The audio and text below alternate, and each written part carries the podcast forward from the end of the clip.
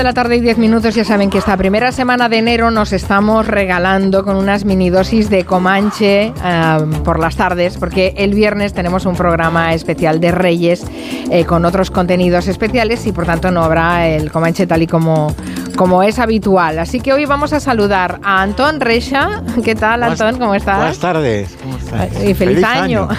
sí. Feliz año a toda la audiencia. Eh, hemos dicho que esta semana le, le, le felicitamos el año a todo el mundo, en la que viene ya no, ¿eh? Ya se habrá acabado. Vale, vale, vale, tomo nota. Y, y también está David García Alsenjo. Buenas tardes, feliz año, David. Hola, buenas tardes a todos. Bueno, pues vamos a hablar de varias cosas, así entre sí. los dos. Me he acordado mucho de David porque hoy llevamos un día de comida de comida importante. Hemos empezado con el roscón de Reyes, hemos sí. seguido con regalos para, para de, de delicatessen para el, los Reyes. El borbónico roscón de Reyes. El bor sí, bueno. es verdad. Lo has escuchado, ¿verdad, Antón? Sí, sí, me llama mucho la atención. Bueno, os voy a poner un 10 a los dos. Sí, y que no hay opción para celíacos, que casi que yo me enteré hace poco que soy y la verdad es que lo paso mal en estas fechas. ¿Qué roscón, dices? ¿No hay roscón de sí. Reyes para celíacos? Bueno, lo hay, lo hay, pero vamos, que no, no se ha comentado y tampoco... Pero bueno, que es difícil. La, hacer la masa para celíacos es, es, más complicada y no termina de salir bien. Okay. Será pues carísimo. Sí, que. Bueno, sí, esa es la otra. Esa es la, esa es la, otra, cara del tema. Sí, pero bueno. sí. Bueno, de, eh, que deben decir los oyentes, bueno, porque te has acordado con la comida de David García Senjo? Pues me he acordado porque hoy nos va a hablar de las eh, cocinas como el centro de la fiesta. ¿Vale? Porque es, es, un tema muy interesante. Eh, como ya tenemos una edad, ya hemos, hemos visto evolucionar las cocinas, ¿verdad, ¿verdad Anton Reixa? ¿Tú recuerdas sí, la cocina sí. de tu infancia? en casa? Sí, no era, no era muy pequeña. En aquella época los pisos de alquiler tenían unas cocinas pequeñas. Pero no existía eso que ahora existe tanto que se llama la isla en todas las Ya. cocinas. No Bueno, la La, vitrocerámica. la isla o la península. Exacto. O la península, efectivamente. Sí, sí, ha, cam- ha cambiado mucho, ha cambiado mucho la cosa. Bueno, después hablamos de, de las cocinas, eh, pero eh, no queríamos cerrar el 2022 sin que Antón nos hiciera un poco de memoria de, de ese 2022, que nos cuadrara él el balance también del 2022. Mm. Ha sido un buen año, Antón. A ti te han dado un premio. No está mal, ¿eh? El 22. Hombre, no el, año- el premio era del 21, ¿eh? Pero- Bueno, pero te lo dieron el Bueno, 22. bueno, bueno. Ahora no me chafes. la- No, la sí quería, sí quería comentar, bueno, ha sido, ha sido un año como todos. Yo no tengo un pens- pensamiento solemne ¿no? del, del paso del tiempo, ni me emociono con las uvas, ni esas cosas y tal. Pero sí quería llamar la atención sobre dos efemérides que se invocaron, pero no del todo. Es decir, por una parte, eh, sí fue cierto que fue muy celebrado el centenario de la publicación del Ulises de Joyce, se habló mucho de eso, se coincidió mucho en la, que es una novela de difícil lectura. Yo lamenté también los que aprovecharon para descalificar. ¿no? Es decir, es cierto que el, Joyce, el Ulises de Joyce es difícil de leer, pero yo me parece muy arriesgado descalificar eh, los, la, la producción artística de vanguardia, porque sin darnos cuenta es algo que impregna eh, la, la cultura actual a veces sin, sin que lo detectemos. ¿no? Y luego eh, decir que sin embargo se celebró porque el, 20 el 2022 era 100 años después del 1922, pero no se habló en general de 1922. 1922 fue un año que no solo Ulises de Joyce, fue un año que cambió la literatura moderna. Fue un año en el que en Madrid, perdón, en París, en París coincidió Thomas Eliot, Ezra Pound, Hemingway.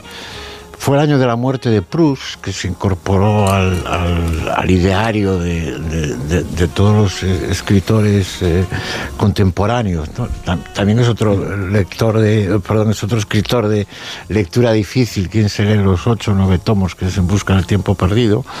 Sí, no todo es muy malo. sencillo, ¿eh? Cambió la historia de la literatura, pero para complicarnos la vida a los lectores. No, no, Ah, no, porque fíjate, fíjate, Proust, bueno, eh, independientemente que te, Proust. Ya, pero, pero Proust, independientemente de que te leas o no los nueve tomos, es el que, el que aportó a la literatura moderna el monólogo interior. Entonces, eso, eso es algo que, que- que está presente en la literatura, incluso más de masas. ¿no? En la literatura española, hay un libro de poemas que es un prodigio que se llama Trilce de, César, Vallejo. Y bueno, en general, en general París, como efemérides culturales, y mismo el 22 fue un año especial. Yo quiero recomendar una novela que se llama así, 1922, y que glosa todo esto, de Antonio Rivero Travillo. Eso en cuanto a, las efemérides culturales. O sea, que te supo a poco el 22. ¿eh? Me supo a poco. Yo lamento que no ¿Cómo que, solo, que solo Ulises de Joyce? Por cierto, uno de los dos está jugando con el, el con el bolígrafo. Yo estoy, yo estoy jugando con un clip. Vale, pues que, que sepas que toda España lo sabe. Lo sabe. y lo oye. Y lo oye. Mm. Vale, vale, pues eh, tomamos nota de que eh, han sido muy, muy cicateros a la hora de hablar de literatura el, año pasado. Bueno, muy bien. Luego también quisiera decir que eh, se conmemoró mucho los 50 años, no, perdón, los, los 30 años, los 30 años de, de, la Olimpiada de Barcelona y de la ah, Expo de Sevilla. Sí, Pero se olvidó qué algo. Pasa? ¿No te gustó? ¿No te gustó que no, no, Sevilla y Barcelona? no, hay algo que los más recalcitrantes no olvidamos, y es que la percha ideológica que utilizó el gobierno en aquel momento, el PSOE de Felipe González, y fue muy hablado, no tanto en el 92, sino en los años inmediatamente anteriores, que se celebraba con gran pompa hacia el quinto centenario de la conquista de América. Y bueno, eso, eso produjo en la izquierda más recalcitrante, la que, la que hago constar mi nombre, eh, que bueno, que una conquista no es una efemérides eh, para recordar de una forma tan laudatoria, ¿no? Es es cierto que, yo recuerdo en mi libro de texto de historia que ponía, el descubrimiento de América fue el acontecimiento más importante de la humanidad después del nacimiento de Cristo. Bueno, eh, América no la descubrió Colón, sino que se tropezó con ella porque ya estaba allí. Pero luego que, que, no se olvide, por contradictorio que sea, ¿no? Que, que, fue un proceso de conquista, un proceso de conquista que aún hoy nos trae heridas en la relación con Latinoamérica. Esas son las dos notas que yo Vale, pues eh, los reproches que haces al 22, vale, me parece no, no Hago yo no, hago reproches, yo soy amoral, yo no hago reproches. Después hablamos de lo que, de lo que esperas de lo que o deseas para el 23, pero vámonos a la cocina porque estas son fechas en las que nos reunimos en torno a los fogones, pero esto no se puede hacer. Primero porque ya casi no tenemos fogones y segundo porque no cabemos en las cocinas. No cabemos. ¿Mm? Sí, porque la verdad es que no tengo la suerte de tener una cocina para juntar a toda la familia. Eh, nuestras cocinas realmente tienen más que ver con la cocina de un tren de principio del siglo XX que con las cocinas con chimenea de toda la vida porque cuando comenzó a ser necesaria la construcción de vivienda para trabajadores de las fábricas, pues uno de los factores principales era el reducido espacio que tenían.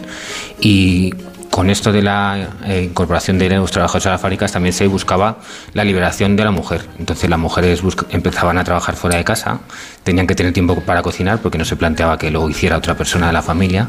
Entonces, eh, o sea que las cocinas son pequeñas o fueron pequeñas durante un tiempo porque las mujeres empezaron a trabajar fuera y como ya no tenían la cocina como su ámbito, entonces ganaron metros cuadrados para otras cosas. ¿no? no, había no había metros cuadrados en las casas, pero lo que se quería era eh, buscar que el tiempo que se dedicaba a cocinar fuera el mínimo posible. Entonces, una arquitecta austriaca, la primera arquitecta austriaca moderna, Margarete Suter-Lisowski, eh, diseñó una, una cocina que, en la que estudiaba cada movimiento que había que realizar en el proceso de cocinar y limpiar para que todo estuviera a mano.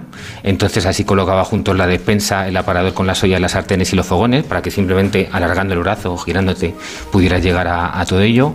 Calculaba el espacio que ocupaba el servicio mínimo imprescindible para la familia para así ajustar al máximo el tamaño de, del almacenamiento y se fijó en las cocinas de los trenes de largo recorrido para entender cómo solo dos personas podían cocinar, limpiar, almacenar la vajilla en tan poco espacio y bueno, también es cierto que hay que ver que estas cocinas sean posibles porque se había incorporado la luz eléctrica, se había incorporado el gas, el que ese que ahora pagamos a precio de oro. Mm. Entonces lo que se eliminaba era todo el espacio necesario para acumular leña ah, y eran mucho más limpias. Entonces se consiguió una Sí, sí, el origen está, o sea, se inspiró en esta, esta austriaca en, en, los trenes, en las cocinas de los trenes. En los trenes, sí. O sea, como en muy poco espacio alguien podía generar eh, cocina para, o comida para 100.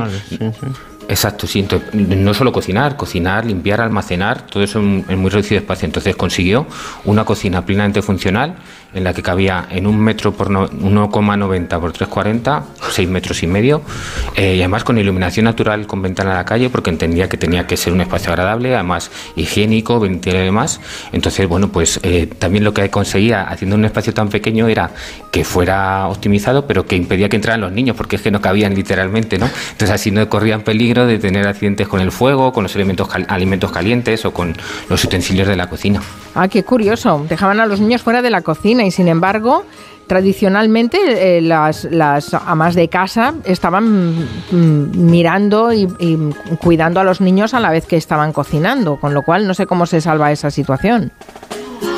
Sí, pues eh, bueno, lo que hacía era que se abría una, una puerta a la mm, al espacio, tenía la puerta para acceder y luego también una puerta corredera con la que podía mirar el, eh, controlar a los niños. La verdad es que los niños eh, se intentaba que, hubiera unas guarderías que estuvieran, pero mientras se construían, pues la verdad es que bueno, pues se podían tener, eh, se les podía Bueno, había los abuelos también, podían estar los abuelos, porque antes, antes en, las, en las viviendas se encontraban varias generaciones. Sí, lo que pasa es que son viviendas contemporáneas en las que no son tanto eh, la familia como moderna alemana, que es donde se diseñó esto, ya eran familias como en la que estaban los trabajadores y los hijos y ya está, no eran familias como con, mucha o casas para, mucha familia. Entonces, eh, bueno, pues eh, lo que pasó es que aunque esta cocina parece que era plenamente funcional, lo que sí es cierto es que no tenía frigorífico. Entonces, cuando empezó a aparecer ¿de, qué, ¿De qué años estamos hablando? Para que nos hagamos una idea. ¿De qué años estamos hablando? Del año 29 es esta cocina. Entonces todavía se llevaba más el, del siglo XX. Al principio del siglo XX, sí, el periodo entre guerras. Entonces cuando empezó a aparecer el frigorífico, lo que se hizo eh, fue colocarlo en la puerta esta corredera que conectaba con las con las ventanas, o sea, con la con la donde estaban los niños. Entonces se dejó de tener esa conexión y ya la cocina pasó a ser un espacio aislado en el que la mujer estaba, estaba ahí dentro y comenzó este aislamiento de la mujer dentro de la cocina mientras el resto de la familia hacía la vida fuera, fuera de casa. Bueno, es, eh, curioso cómo ha ido evolucionando ese espacio, un espacio de trabajo que antes era un espacio más comunitario, después es más privativo de la, de la mujer, que va evolucionando em, también como va evolucionando la propia familia, ¿no? Yo no sé, con la larga experiencia que tiene Anton Resha, bueno, tampoco te estoy llamando mayor, ¿eh? Pero ¿con cuántas cocinas ¿con cuántas cocinas has convivido tú?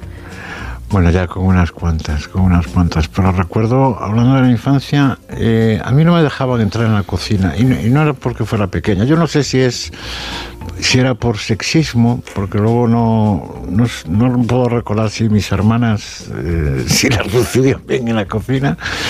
Pero sí, ha hablado David de la nevera. Eh, yo soy de una época en la que vi cómo llegaron las neveras. Las primeras neveras, por lo menos en mi casa, no eran eléctricas. Había que comprar una barra de hielo y meterla. Y en las casas que no había ni eso, había lo que se llamaba, la, en la despensa había algo que se llamaba la fresquera, como que normalmente era proteger fundamentalmente la comida de los, de los insectos.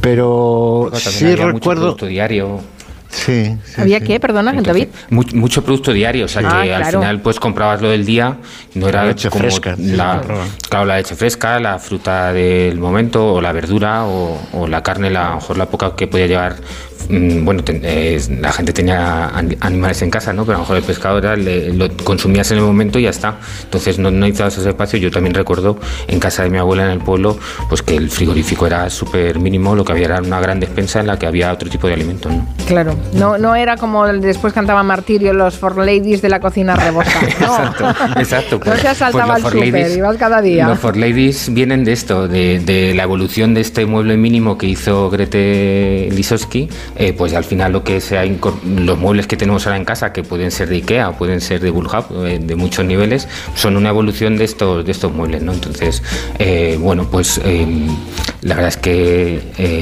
empieza a ser un, un sistema como de que con lo mínimo y al final pues el, por suerte las viviendas van creciendo, vamos teniendo más electrodomésticos, vamos teniendo más cosas en las que podemos hacer un espacio un poco más grande, pero que todavía quizá eh, pues no termina de ser a lo mejor ese espacio que era grande, que nos podíamos reunir toda la familia, aunque no fuera a comer, pero por lo menos sí acompañar ¿no? en el proceso de, de, ir elaborando la comida. Atención a la, a la marca que he mencionado, For Lady, que no sé, no sé si, si sigue existiendo, pero claro.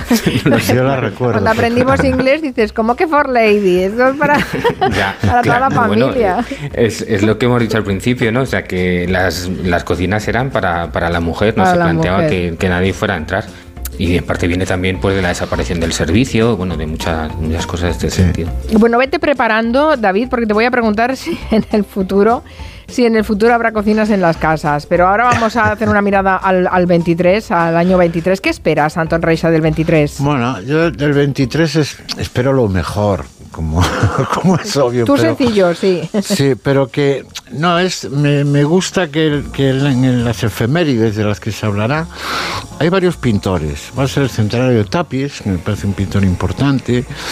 Va a ser el cincuentenario de la muerte de Picasso, con lo cual va a haber exposiciones importantes en, en Galicia, porque Picasso hasta 1896, creo, estuvo aquí viviendo en Coruña. Habrá una exposición importante en Madrid y seguro que, que también en Barcelona. Es el centenario de Sorolla, bueno, es un pintor, a mí no me interesa tanto, es una anécdota de Sorolla que en 1915 un millonario americano le pagó para que hiciera cuadros de todas las regiones de España y pintó pintó Galicia varios cuadros folclóricos de, de Galicia de, de, Sorolla y parecen mediterráneos, porque los pintó con, con, con lo mismo. Con la luz del Mediterráneo en Galicia, está bien. Está Luego bien. seguro que se va a hablar de los 125 años del Atleti de Madrid.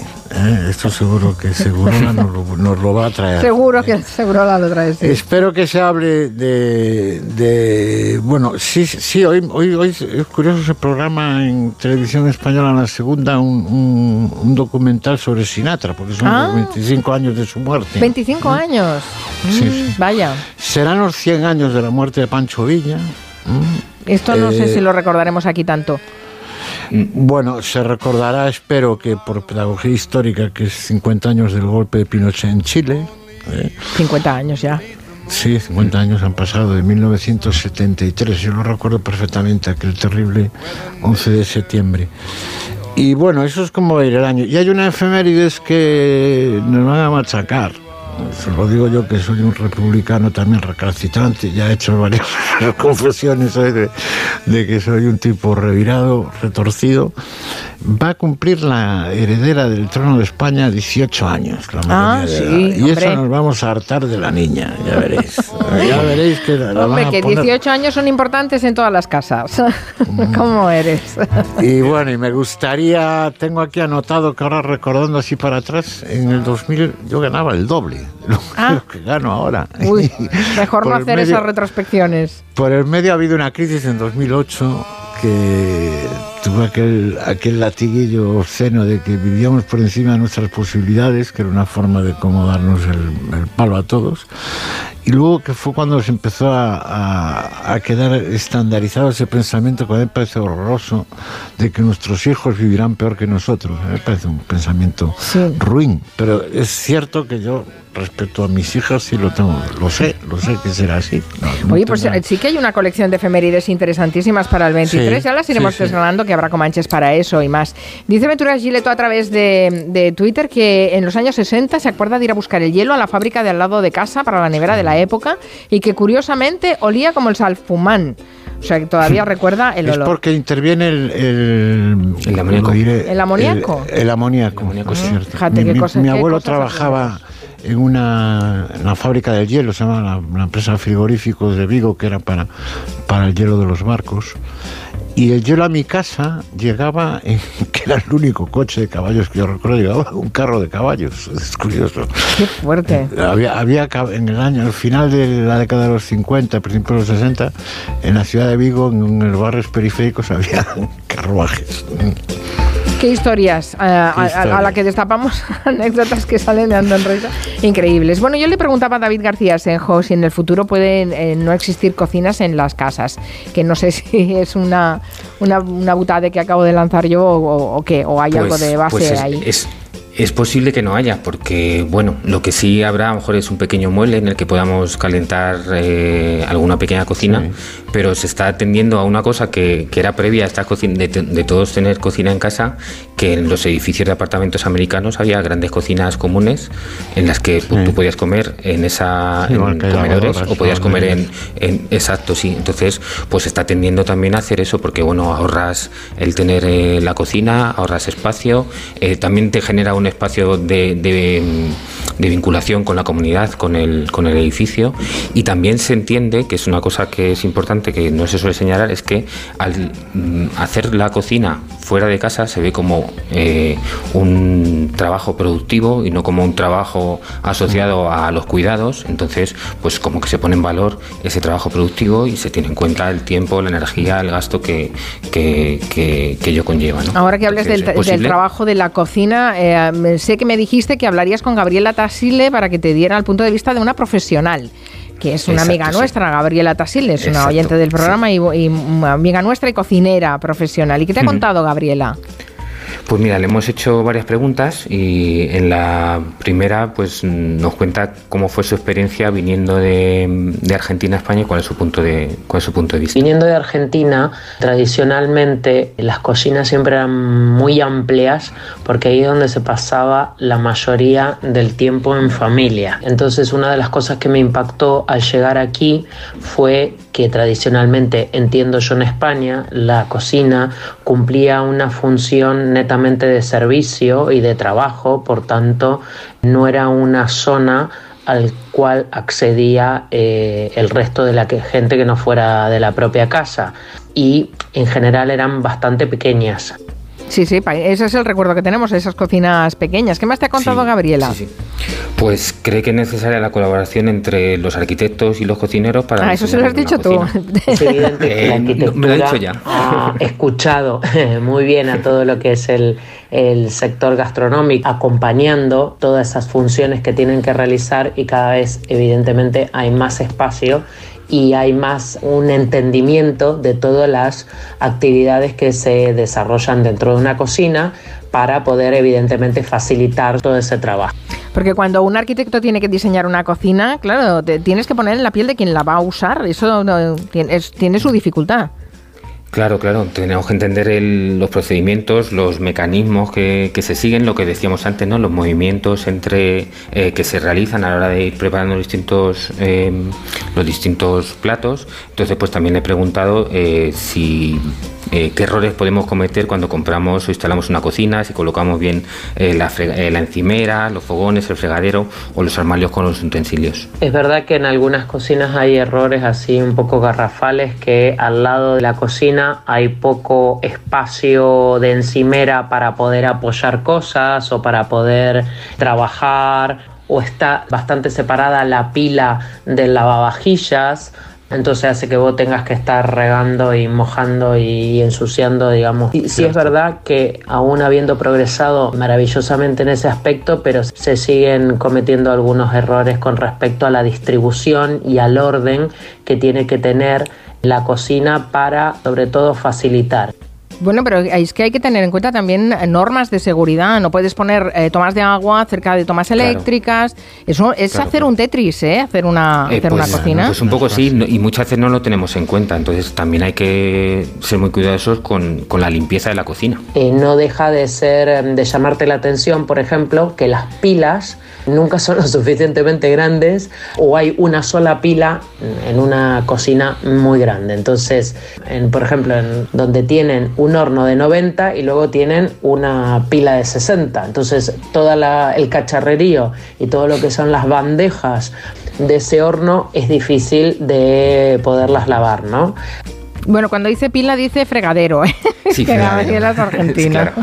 Oye, pero sí, David, yo sí que sí, yo no descartaría lo que has mencionado antes de que es posible que desaparezca la cocina. Yo he visto desaparecer el comedor como una pieza separada. Es decir, se impuso ese concepto de, de, salón comedor, pero en los pisos de alquiler que me preguntaba Mari Carmen donde he vivido, recuerdo que en los primeros había un comedor separado del salón y de, y de la sí, cocina. Ahora pasa a ser Bueno, más, espacios más funcionales. Claro, va a desaparecer los lavaderos, van a... Eso ya... Los es- cuartos de baño no, ¿eh? Creo. Espero que Creo no. que cada vez serán más grandes. Bueno, bueno, ya iremos investigando con David García Senjo cómo estamos cambiando nuestro urbanismo doméstico, ¿eh? cómo distribuimos los pisos. Ha sido un placer este, esta mini dosis de Comanche con Antón. Reixa y con David García Senjo. Hasta la próxima, cuidaros, que los reyes sean propicios para vosotros. Adiós. Ah, no, que. Antón es republicano. No, no, pero los Reyes Magos sí que vale, eso es cuenta. Esto siempre. En Onda Cero. Julia en la Onda. Con Carmen Juan.